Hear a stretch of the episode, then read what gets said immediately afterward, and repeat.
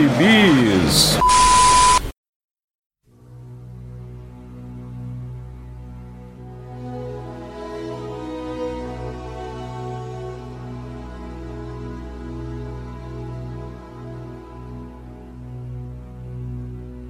E aí, jagunçada, bem-vindos a mais uma edição do Pilha de Bis, o seu podcast semanal do site Arte Final. Acesse lá www.artefinalhq.com.br para todas as edições do Pilha de Bis, dos Sete Jagunços, do Omniverso e do Pilha do Aranha. Nós estamos em todas as redes sociais. É só procurar por ArtefinalHQ no Twitter, no Instagram e no Facebook. E nós estamos também no Deezer, no Spotify, no iTunes, Google Podcasts, Amazon Music e no seu agregador de podcasts favorito. É só procurar por Sete Jagunços que você encontra todos os nossos episódios por lá também. Eu sou o Marcos e aqui comigo hoje estão Vitor Azambuja. Isso aí, estamos mais, infelizmente, mais um podcast homenageando um, um artista ou um roteirista que nos deixou. né? E Maurício Dantas. Pois é, não é, não é notícia triste, mas é uma forma da gente até celebrar, né? A, a trajetória do cara. Pois é, como o Vitor e o Maurício já adiantaram, nós vamos prestar nossa singela homenagem a John Paul Leon, que nos deixou vítima de um câncer com o qual ele já lutava há mais de 14 anos no último dia 2 de maio de 2021.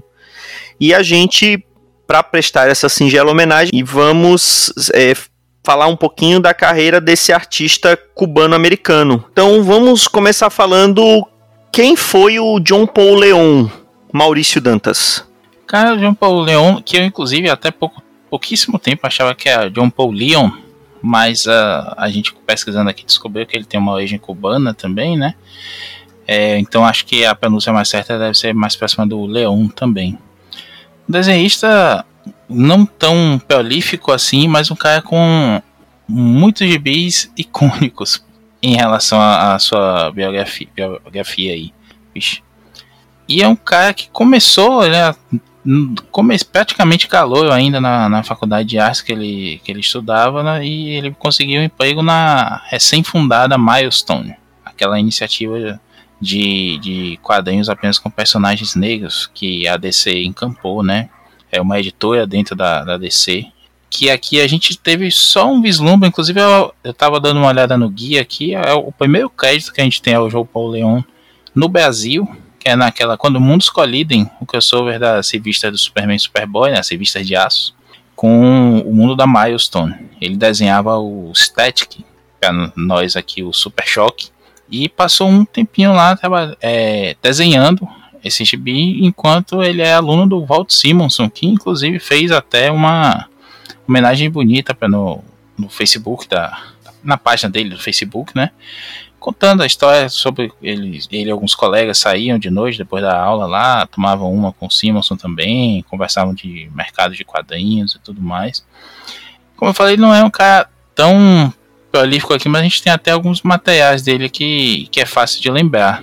Na minha ignorância, eu achava feio o traço dele. Acho que o, o formato menor da Abril também dava esse- essa prejudicada. E no caso de um GB que saiu aqui em 96, Logan, na Trilha do Guerreiro, ainda pela Abril mesmo. Um GBzinho de 46, 48 páginas, que tem uma história até legal do Howard Mack, mas a colorização é péssima. Coitado do, do Leon aí, que foi bastante prejudicado. Depois a gente foi ver ele regularmente só em Novas Aventuras de Ciclope Fênix, a continuação daquela minissériezinha que mostrava o, o Scott e a Jean no futuro cuidando do, do Cable, que parece que foi ignorada completamente agora, né? E daí em diante ele trabalhou mais como capista e a gente foi voltar a vê-lo aqui no gibi que a gente vai comentar daqui a pouco, que é o Terra X. E no outro, que também é, é importante falarmos aqui, que é o Batman Criatura da Noite, seu último trabalho com o Kurt Busiek. É, eu, eu devo confessar, até quando a gente estava aqui se preparando para gravar, eu confundo o traço dele com o traço do Tommy Lee Edwards, com o traço do Michael Gaydos, né? Porque, sei lá, eu na minha cabeça o traço dos três assim é bem parecido. Mas, como você falou, ele não, não era tão prolífico, né? Ele não tem tantas histórias assim no currículo. Mas antes mesmo dele ir para dele começar ali com no, na Milestone, ele fez uma minissériezinha para Dark Horse do Robocop. É, Robocop Prime Suspect.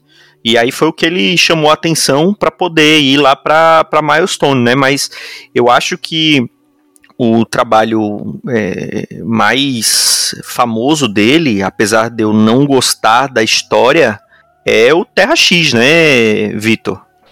Sim, e é outro trabalho que a gente viu primeiro aqui no Brasil picotado. A Mitos lançou isso junto com a. um pouco depois do lançamento americano, numa minissérie é, famosa já em quatro edições, em formateco, né, um pouquinho menor é, retalhada. Acho que nem a Abril chegou a retalhar tanto uma minissérie quanto a Mitos retalhou essa, essa Terra X, que se não me engano foram mais de 100 páginas cortadas. Sim, o JP é orgulhoso, né, de é, dizer que ele melhorou a história. Suprema cara de e, pau. Cara, eu sou obrigado a concordar com ele, viu? Porque eu tenho Terra X, é um porre ler aquilo. Eu tenho certeza que a versão dele é melhor. Tem as, tem as continuações ainda, né?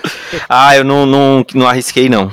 Eu tenho. Porque eu falam tenho. que as continuações é pior, são piores do que a, a mini que a, a primeira mini, então eu nem tentei. Não, eu só ia comentar que eu tenho as três, mas eu só li as duas primeiras, que a terceira eu ainda não tive coragem, não. E comprei quando a Panini lançou da primeira vez. Ou seja, estão aqui há um, há um bom tempo na, na pilha e nada. Eu comprei baratinho também, eu tenho as três, eu só li até X e eu acho que eu, eu não terminei de ler o encadernado integral. Olha aí. JP, JP was right. Eu li a minissérie da Mito, se eu não me engano, eles cortavam até a página dupla, né? Aquelas splash é. duplas, eles cortavam Sim. um lado e foda-se. Falando do desenho, eu acho que ele é um.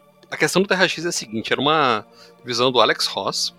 O primeiro contato que eu tive com esse material foi pela internet, divulgando os designs do, do Alex Ross para esse futuro sombrio da Marvel, para todos os personagens e tal. É, e eu acho que foi o primeiro contato de muita gente, né? Demorou um pouquinho para chegar no Brasil esse material. E aí você tá lá esperando uma obra do Alex Ross, tal qual um Reino do Amanhã, um Marvels, e você abre e não tem a arte do Alex Ross, não tem nem o roteiro, né? O roteiro é do, do Jim Kruger. Então tem esses dois nomes desconhecidos lá na época, isso a gente está falando de coisa de 20 anos atrás, e, e talvez você ficasse um pouco decepcionado por não ter na capa, né, na arte interna, a mesma arte da capa. Não vou aqui comparar o trabalho dos dois. O Alex Ross faz uma coisa, o que o John Paul não fazia era outra. Mas vamos falar friamente. A arte do John Paul no Terra X é muito boa. Ele consegue dar um, um uma ideia de aquele futuro sombrio, opressivo, que foi o que o, o Alex Ross pensou.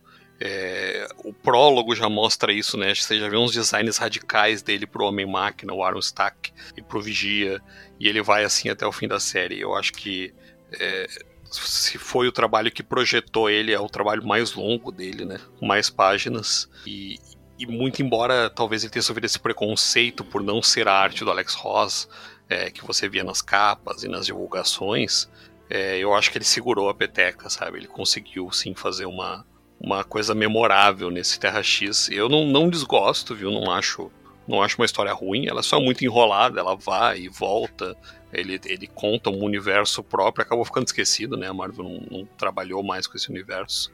É, mas eu acho legal, eu sempre gostei dessa, desse lado cósmico da Marvel, os celestiais, o passado longínquo lá dos deviantes e tal. É, e, e, eu me lembro que me, me, marcou isso, assim, abri a revista e, poxa, mas não é o Alex Ross. E aí fui lendo, não, mas esse cara aqui é legal, gostei da arte dele. Você já via ali um, um talento diferente, ele melhora, viu? Ele evolui.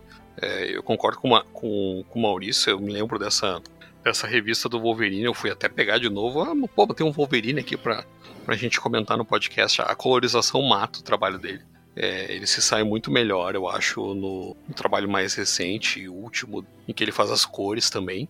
É, inclusive nas capas que ele fazia, ele era um capista mais prolífico do que era um ilustrador de artes internas, né? É, você vê que as capas dele são muito diferenciadas, assim, eu andei vendo na internet, foi um fenômeno quando anunciaram a morte dele, eu acho que ficou é, 48 horas o meu Twitter, eu sigo vários é, quadrinistas que que eu gosto e tal. Foi um fenômeno, todos eles comentando do John Paul e postando a arte dele. Alguns até diziam que ele era o artista dos artistas, né? Aquele cara que era o artista que os artistas admiravam. É, não era só uma questão de coleguismo, eles gostavam do trabalho do cara. E para você chegar nesse nível é uma coisa realmente impressionante. No Terra X as cores não são deles, até conferir agora. É do Matthew Matt Hollingsworth. Mas nesse segundo momento do podcast a gente fala do Criatura da Noite, que tem as cores dele. E aí realmente você vê o quanto o cara era, era diferenciado. Ô Vitor, uma curiosidade também é que ele fez muita coisa de design para cinema, né? Fez para Superman Returns, Batman Begins, Isso, o filme do Lanterna Verde. Returns, é, exatamente, exatamente. Tava olhando também. E, e até é pro o, o Batman Begins ele fez e pro Dark Knight também. Ele só não fez pro terceiro, que coincidência ou não, é uma bomba. É, não, e, e, são designs lindos, né? A gente não vê esse material a não ser naqueles livros de produção, até chegou a ser publicado aqui, é, em épocas em que você via um material um pouco mais diversificado. É, chegou a sair um livro do Dark Knight do Superman, eu acho que saiu também. Eu tenho esse do, do Dark Knight, não, do, do Batman Begins. É, e tem designs muito bonitos nesse filme, né? O Tumblr é um, é um Batmóvel lindíssimo, não sei se o design é todo dele, mas o, a fotografia do filme é muito bonita, né? Ele consegue dar um, um, realismo, isso, isso é uma coisa que eu ia comentar também. Ele tem um, uma, uma arquitetura muito legal no cenário, sabe? Quando ele desenha a cidade, uma cidade assim como no caso do Criatura da Noite é em Boston, é, você parece que está dentro da cidade, porque ele coloca detalhes, ele não desenha só o prédio ou só a árvore, ele coloca detalhes assim que nem um poste de luz, um, uma placa, alguma coisa ali para fazer o, o contexto dessa cidade e é aquela coisa que é, é, muito detalhada, mas ao mesmo tempo você olha e, e é uma arte limpa, né? Não tem não tem lápis desperdiçado ali, né? Ele, ele, mostra tudo que ele quer com a arte dele. Ele trabalha muito o contraste das cores, por isso que eu acho legal ver um trabalho com as cores dele. O espaço negativo, ele trabalha muito. Então, é, era um cara diferenciado, assim. Não é aquele artista que você vai olhar, nossa, esse cara aqui é o Michelangelo dos quadrinhos. É, mas realmente, ele, ele tinha uma criatividade muito boa, assim. É, e, e, você falou dos trabalhos mais recentes dele, né? Tem esse Batman Criaturas da Noite que é recém-lançado mesmo. É, esse é o e Criatura. Também... O Criaturas é o outro da DC Team lá, que é um, é um livro. Ah, é verdade, verdade. É Criatura da Noite, não é isso? É, o Criatura da Noite, com a capa vermelha, com um Batman monstruoso, assim. Porque tem o outro, tá? Criaturas da Noite, não confundir. Esse é um. Ah, tá. É Eu um, já tava confundindo. É, não. Criaturas da Noite, que é uma capa mais azul, assim, é, é um. Se eu não me engano, é, um, é, um, é em prosa, ou eu não sei se é em quadrinho, mas é da linha Teen, assim, é pro público infanto-juvenil. E além desse, né, Batman Criatura da Noite, no singular, ainda ele tem uma história ali no é, é John Constantine Hellblazer, Condenado, volume 7, né? Que, salvo engano, foi o último volume publicado dessa série Condenado que a Panini trouxe, que também é bem recente. E ele, assim, capa, ele fazia, tava fazendo, tava nessa parte de capa, ele, ele era prolífico, né? Ele fazia várias capas. Ele fez capa do Hellblazer, do Sandman Universe, fez capa do daquele Berserker, é, do Dark Detective pelo Future State, Ex Machina. É, enfim, ele. DMZ, ele xerife da Babilônia. DMZ, ele era o capista de, de DMZ, gente, xerife da né? Zona de é.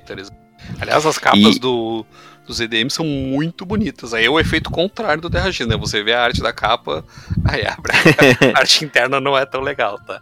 Mas as capas são fenomenais dos EDM, muito legal. E, e sobre esse trabalho mais recente dele, Maurício? Eu sou suspeito para falar, vocês sabem que eu sou fã do, do Music, mas esse é um baita gibi, gente. baita gibi mesmo. Infelizmente, a gente já teve notícias aí, né, de que a, a edição da, da Panini tá com a, uma cacetada de erros injustificáveis para os preços que eles estão cobrando. Acho que esse é um belo gibizinho para sair em formatinho. Formatinho não, né? Mas em formato como saiu aqui o Batman Cavaleiro Branco. A gente sabe que o personagem tem mercado para isso, para lançar minis assim. Saiu a segunda Cavaleiro Branco também assim. Mas nosso amigo Marlon, né, grava aqui com a gente, até falou no blog dele, lá no A Era do Ócio, sobre esses erros e é uma pena, porque é uma ótima história, um, um belo gibi, no qual o Busiek faz o Superman Identidade Secreta que ele fez, só que com o Batman. Ele coloca alguns elementos sobrenaturais discretos na história, né? Não, não é assim, Identidade Secreta de novo, não é isso, mas é uma, é uma, uma approach bem legal da história. Um Wilson Wainwright, um menino normal que tem os pais mortos, é criado pelo seu tio Alfred e que vai crescer aí a sombra de um, um espírito de um morcego que o protege na cabeça dele. Não vou contar muito não para não dar spoiler, mas é tanto uma história muito bem conduzida com vários detalhes de, como dizer, de sentimentos mesmo, de emoção dos personagens bem trabalhados, quanto visualmente a arte do John Paul Leon aí, Leon, olha me corrigindo, é é linda, bicho. Isso que o Vitor falou mesmo, sabe? Assim, da, do, da qualidade do traço dele, é que ele tá mais refinado ainda, as cores casam muito bem, diferente desses trabalhos antigos aí que a gente falou. E a ambientação que ele cria, tem uma cena que o, o, o Bruce, né, tá andando pela cidade, assim, uma gota no meio de tarde, no outono, as coisas, a ambientação, é como se você estivesse vendo mesmo um frame de um filme da coisa. Ele tem essa coisa do, do alto contraste, né, o preto bem bem marcante em contraste com o branco da, das páginas. A ambientação, a narrativa dele pode não ser a coisa mais dinâmica do mundo de. Você não está vendo ali um. Um Ryan Otley, por exemplo, já que Invencível está aí em alta, né? Tivemos sete jagunços aí recentemente sobre a série. Mas não deixa de ver, para a proposta principalmente do Gibi. Não, não, não tem o que se o que discutir disso aí. É, para mim é o ápice mesmo dele. Infelizmente, é o último, foi o último trabalho dele também. Ele começou a, a fazer o gibi em 2018, 2019. As duas primeiras edições saíram ali ok, a terceira já até azul. E a quarta quase não acontece, né? O Bills é que conta no final da última edição. Eu, eu, li a versão americana, não sei se isso tem na brasileira. Vitor que leu aí a brasileira vai poder comentar. Mas eu eu achei muito legal o Bills aqui contando que achou que o projeto não ia mais para frente por conta até dos problemas mesmo que o o próprio Leon teve. E quando ele recebeu o contato do Leon dizendo, e aí, vamos continuar, vamos fazer, vamos terminar, o próprio Chris Conroy, que é o, editor, né, que também foi quem lançou a notícia da, do falecimento dele na, no Twitter, deu uma motivação assim, chegou junto também para fazer acontecer, né, para dizer para descer, ó, vamos terminar isso aqui, tá, tá demorando mesmo, mas vale a pena encerrar. Pô, é um baita gibizinho que, se você gostou de Identidade Secreta, saiba, você vai gostar desse. Não é a mesma coisa de novo, não é trocar só o, o Superman pelo Batman. E, sei lá, só espero que se um dia fizerem uma adaptação seja à altura, não essas coisas que a DC tem feito atualmente aí animadas. Principalmente tentando emular o traços e falhando vigorosamente.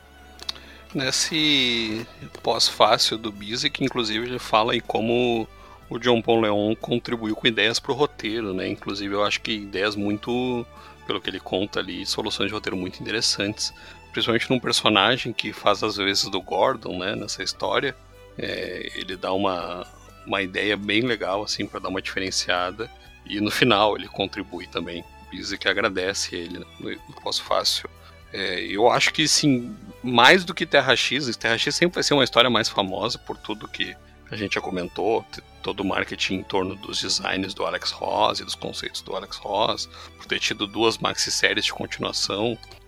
Esse Criatura da Noite ele acabou se perdendo um pouco no tempo, né? Porque é um, é um pitch do, do Bizik logo depois do, do Identidade Secreta, que já tem aí quase 15 anos também. É, e acabou demorando esse tempo todo para sair, então não, não, não fica tão claro que é um paralelo né, com, com Identidade Secreta. E o, e o Bizik optou por fazer uma direção diferente, né? Ele diz, não, a ideia não é você repetir a história, né? A ideia é você ir lá no âmago do personagem. O âmago do Superman é esse, o âmago do Batman é outro, né? E eu acho que ele foi muito competente nisso. E a arte do, do John Paul Leon casou muito bem, né? É uma história de terror, o Bizik fala isso, não é uma história de super-heróis, é uma história de terror. E, e funciona muito legal, assim, ele consegue segurar bem. É uma pena que a gente não não vai saber se ele produziria outra obra-prima depois desse gibi, porque infelizmente ele morreu muito cedo, com 49 anos, ele já estava mal. É, eu acho que foi o Mitch Gerrards que postou que ia beber um, um whisky em homenagem para ele. E foi isso mesmo. Uma, uma mensagem que eles trocaram, né? Eles, ah, vamos tomar um junto quando se passar. E aí o John Paul escreve, eu acho que esse dia não vai chegar. Isso foi uma das coisas mais tristes que eu já li. E olha que a gente tá num momento, assim, muito triste, né? A gente tá vendo tanta coisa triste todos os dias, seja pelos números as mortes aí da pandemia, seja por fatos isolados que nos afetam. A gente está gravando isso no dia seguinte à morte do. Não só a morte do Paulo Gustavo, que é uma pessoa, por melhor que ele fosse, mas é uma pessoa, mas também no mesmo dia teve um atentado a, a, a, uma creche em Santa Catarina que deixou três crianças e duas professoras mortas. É tanta coisa triste que a gente, todos os dias que a gente fica talvez anestesiado, mas algumas coisas nos afetam mais. É, e essa mensagem do John Paul, eu acho que foi no dia anterior, né, que ele morreu, e essa mensagem que o Mitieras postou. Imagina você falar com um amigo, pô, vamos nos encontrar, vamos marcar, né? Agora na pandemia tá em voga e vamos depois da pandemia. É o popular, né? Vamos marcar. É, agora já é o vamos depois da pandemia, né? Depois da pandemia é. a gente marca. E aí você vê um amigo seu te responder assim, ah, cara, não, não vai chegar o dia que a gente vai conseguir se encontrar.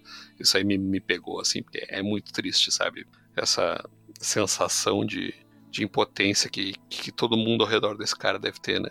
E, e, era uma batalha longa contra o câncer, né, Maurício? Tá há muitos anos já, né, que ele tá nessa. Pois é, a gente não sabia disso, né? Não faz ideia. Tantos personagens aí de, de desse mercado que a gente não faz ideia da, das dificuldades que passam. É, é bem famoso o caso de alguns artistas mais antigos que se aposentaram e não tinham nada, né? Hoje existe um fundo para eles, um albergue até para eles é ficarem. A, porque... É a Hero. Hero Initiative, é, né? Hero Initiative do Neil Adams, né? Ele que Isso. Um dos grandes capitões aí em prol dos direitos dos artistas. Um dos caras que foi fundamental aí para a questão das artes originais voltarem para os artistas. Ele criou essa fundação para justamente os caras terem uma renda, né? Depois da, da poderem um dia se aposentar, né? Porque nem todo mundo fica rico com arte. Olha, o cara tem que ter uma produção é. muito grande e, e muito famosa para viver de royalties, se aposentar como o Jorge Pérez se aposentou agora. E mesmo assim não se aposenta rico, né? É para conseguir, é, conseguir é, viver. E... O, o, caso, o caso mais famoso disso é o próprio Jack Kirby, né? Que a gente sabe que ele, ele trabalhou é o, ele muito é o até. O artista sacaneado na questão dos é. né? Pois é. Pois aí, é, assim, até como você falaram aí, é, se, se, o cara não emplacar, né, um sucesso, uma série, um filme, ou já for produzindo nesse sentido, como o Mark Miller da vida, é muito difícil, bicho. O próprio Kurt Busiek aí, quanto a criação dele já apareceu em cinema, em série e tudo mais, existe toda essa questão aí do direito autoral. O, o, o aqui há algum tempo teve bem doente, bem doente mesmo, a gente sabe essa questão toda aí do, do sistema de saúde americano, o quão caro é, a gente vê séries, né, se, se existisse um SUS nos Estados Unidos não aconteceria Breaking Bad e, sim, parece piada, mas é isso, é, é absurdo, a gente assiste seriado médico, o Marquito conseguiu se, se, viciar também, igual a mim, na, no Chicago Verse, e daqui a pouco vai assistir o Chicago Med também, você fica perguntando, mas como é que essas pessoas pagam por isso aí? Não tem SUS, Eles não tem plano de saúde, né? Lá é seguro mesmo e tem aquelas caências e tudo. E você vê esses caras que estão desenhando hoje, estão fazendo 22 páginas, 44, não sei o que. E amanhã e depois, sabe? Não é todo mundo que pensa no futuro, não é todo mundo que consegue, né, juntar uma grana, conseguir se aposentar decentemente. O próprio Jorge Pérez falou, né, quando conseguiu se aposentar, é que é, diferente de muitos colegas dele, ele estava conseguindo se aposentar de uma forma digna, podendo parar de, de trabalhar e podendo escolher no que ele vai trabalhar, se quiser trabalhar. E por problema de saúde também, né? Sim, por trabalhar demais. sério no olho, né? É um, é um trabalho que cobra um preço alto da, dos artistas, né? Pois é, o, o Howard Porter, que desenhou aqui a Liga do Morrison e tudo mais, é, fez, tem um, um ano Flash recente aqui, que saiu nos encadernadinhos da Panini cara perdeu o movimento da mão que desenhava, bicho. Ele teve que reaprender a desenhar com a outra mão também. E chegou a, a dirigir ônibus escolar, porque não, não, tinha, não arranjava trabalho, sabe? É, é um negócio complicado mesmo. A vida do artista, né? Mark Wade, né, que criou um monte de conceitos que você vê a Warner usando no cinema e, e nas outras revistas, ele, ele depende do. É o Medicare, né? para sobreviver também, que é do, do seguro público lá que foi criado no governo Obama e o Trump queria, queria acabar com ele. Ele postava isso no Twitter, né? Eu dependo dessa merda para sobreviver, eu tenho problema de saúde, sabe? É triste mesmo, cara, é muito triste. Entramos num, num outro assunto aqui, mas é tudo tudo parte da mesma coisa, né? É isso que o Maurício falou, a gente não imagina é, o que, que esses caras passam, né? A gente vê os caras em tudo que é gibi e pensa, o cara tá milionário, né? Tá vendendo que nem água. Mas não, cara. É, é um negócio quase assim de, de vender bolo de pote, sabe? Enquanto você tá vendendo, o dinheiro tá entrando. A hora que você não conseguir é, trabalhar, não conseguir produzir, o dinheiro fecha. Só imaginar, né, bicho, que um cara como Bill Mantlo, por exemplo, um cara que escreveu cacetadas de gibi da Marvel nos anos 70, 80, uma porrada de coisa que a gente leu aqui em Teia do Aranha, em Vingadores tudo mais, foi ele. E de repente, é, se você descobre que o cara tá há anos em cima de uma, de uma cama de hospital e tudo mais, e só conseguiu ter um final de vida digno, porque a Marvel resolveu liberar o cheque dele do, do uso do Rocket Raccoon nos filmes do Guardiões da Galáxia, bicho. É, e, e, era o que eu ia falar também, porque é, vocês falaram assim, ah, é, tem que emplacar um filme, uma série. Às vezes nem isso, né? Porque eu teve, quando saiu a série do Falcão e do Soldado Invernal, o Brubaker falou que não viu nada daquilo, né? E, e apesar do, do, do Buck não ser criação dele, o Soldado Invernal, o personagem naquele formato, foi criação dele, né? E ele falou que não, não teve nada, né? Não, não é. Nenhum obrigado, ele, nenhum agradecimento ali. Eles, ele... eles consideram personagens derivativo, né? Os caras são malandro. Eles consideram é, né? personagem. O personagem é o Buck, né? Não é o Soldado Invernal. Então ele não criou o Buck e não ganha nada. A DC tá fazendo isso também. A DC considera toda a família do, do Batman, do Superman, como derivativo. Então ali você vai ver ali, ah, Supergirl criada por um Jerry Siegel e Joe Schuster. Não foram eles que criaram ela, sabe? É, Agora não lembro o criador dela, mas eles fazem isso de propósito mesmo, para deixar ali os royalties é, só num determinado acordo que eles já têm, que já estão pagando, que está pago, enfim, e não dá mesmo nenhum tipo de, de, de, reconhecimento extra, né? De reconhecimento não, mas de dinheiro extra para os caras que estão trabalhando nas mensais. Por isso que tantos artistas e, e, e, roteiristas bons procuram, acabam procurando ir pro autoral. O Miller, que o, o Miller que o Maurício falou, é um cara bem admirável nisso, porque ele dá os direitos pros artistas que ele chama, né? Então ele. ele é, ele divide, né? Ele divide. Nada mais justo. A, a, criação é dos dois, né? Ele não é. assume a criação só, né? E como ele é dono dos direitos, ele negocia. Essa, várias produções dele agora, estamos nas vésperas aí de estrear o, o Legado de Júpiter. É, várias criações deles são formatadas para TV. Ele, esse dinheiro vai entrar em, de algum jeito, né? Então, é, ok, a gente admira o trabalho dos caras, mas a gente tem que lembrar disso também, né? Quando o cara sai da, da Marvel da DC pra trabalhar autoral, ele não, não é caça-níquel, não, ele tá tentando sobreviver do trabalho dele. Eu queria voltar aqui só ao assunto que eu me, me lembrei que eu li um gibi, tava procurando aqui a, a acreditação para confirmar, é do John Paul Leon mesmo. Leon, ou oh, que saiu aqui em 2010, aí já a gente fala que tem pouca coisa dele mesmo, né? Mas esse saiu aqui em 2010 naquela Invencível Homem de Ferro, que é o comecinho da fase do, do Faction, com o Saula Roca. Marco tá esperando, vou falar, o Saula Bosta, que me bloqueou no Twitter porque eu mostrei que ele fez um, um, Photoshop feio lá nos bonecos dele do Aliens. Mas eu não guardo rancor não, Sal, pode me desbloquear. que na verdade, não é no Homem de Ferro. Ele fez uma história secundária dessa edição, que é uma mini da Viúva Negra, que eu li por ocasião do, do filme, né? Que vai sair, a gente sempre faz um, um, pilha temático aí. E é muito ruim, chama Origem Fatal. Escrito pelo Paul Cornell, e o desenhista principal é o Tom Rainey, e o John Paul Leon faz as sequências de flashback. E é a única coisa que presta na história é as sequências de flashback. Porque o, o vilão principal tem um, um, um, cérebro exposto na barriga, com o corpo do Colossus e bigodão. E não faz sentido é nenhum. Quase o Krang, é, é quase o Krang é. da, das tartarugas ninja, né? é um Krang bigodudo.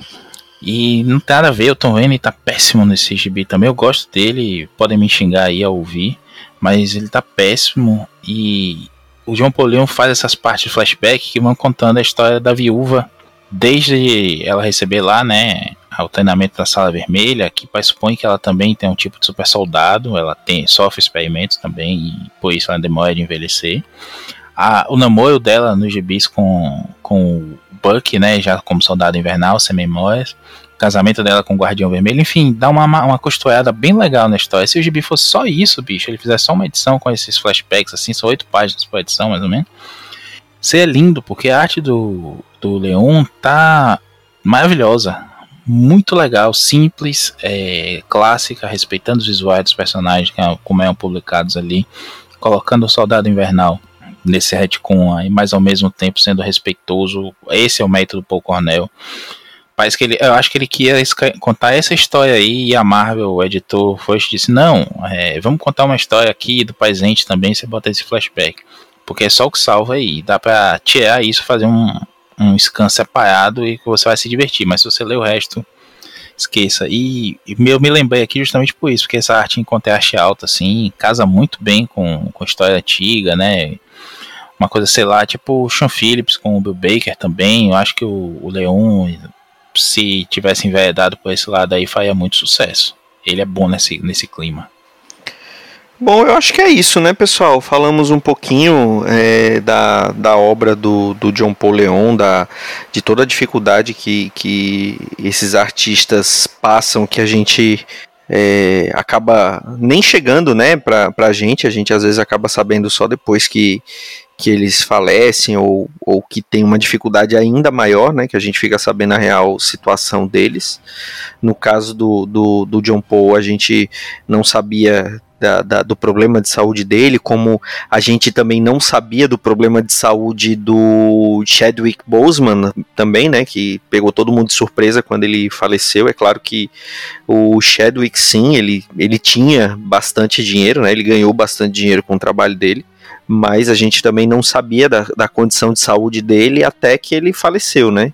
Então é meio que, que pega a gente de surpresa, né? Pegam os fãs de surpresa quando o, o artista decide não, não revelar. E, e, a batalha do John Paul foi extensa, né? Foi durante muito tempo e que infelizmente ele não, não venceu essa batalha. Mas, de qualquer forma, fica a dica para procurar os trabalhos dele. Tem esse Batman Criatura da, Criatura da Noite, que é um lançamento recente, e o Terra X, que é, já deve ter voltado para o catálogo da Panini, né? Se não tiver, você consegue achar fácil é, nas lojas online. Deve ter o link aí no post para é, ir atrás. E além de outros meios é, não tão legais para se conseguir esse material que você consegue ver o traço dele que é muito bacana mesmo. Mais algo, algo a acrescentar, Vitor Azambuja? Era isso. Espero que a gente não precise gravar outra dessas elogias tão cedo, né? É verdade. E Maurício Dantas, algo mais? Não, só quero me lamentar mesmo que eu xingava muito o traço dele quando era no formatinho, como eu falei aí. Mas depois me tornei fã, até li recentemente é, um pedacinho de um gibi dele da, da Wildstorm, ia sair pela Vertigo, não saiu, e acabou saindo pela Wildstorm, demorou também a, a publicação, mas aí foi questão editorial mesmo, chama Winterman, é, Homens do Inverno, são, é sobre heróis soviéticos. Bem legal, tá ótima a arte dele aí, outra coisa em relação ao que a gente conhecia dos formatinhos fica essa dica também. Então é isso, pessoal. Ficamos por aqui. A nossa singela homenagem ao John Paul Leon. E até a próxima semana com mais um Pilha de Bis. Um grande abraço e tchau.